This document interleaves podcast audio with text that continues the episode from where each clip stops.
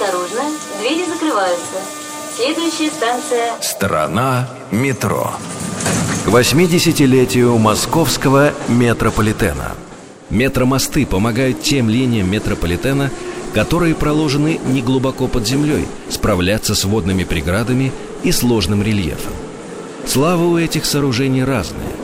Старейший из московских метромостов, открытый в 1937 году, Смоленский, настоящее украшение столицы.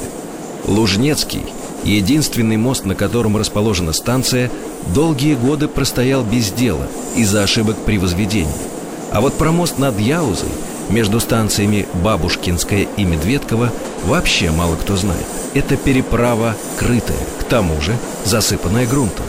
Пассажиры и не подозревают, что проезжают над рекой, а до прогуливающихся поверху людей только доносится гул проносящихся внизу поездов.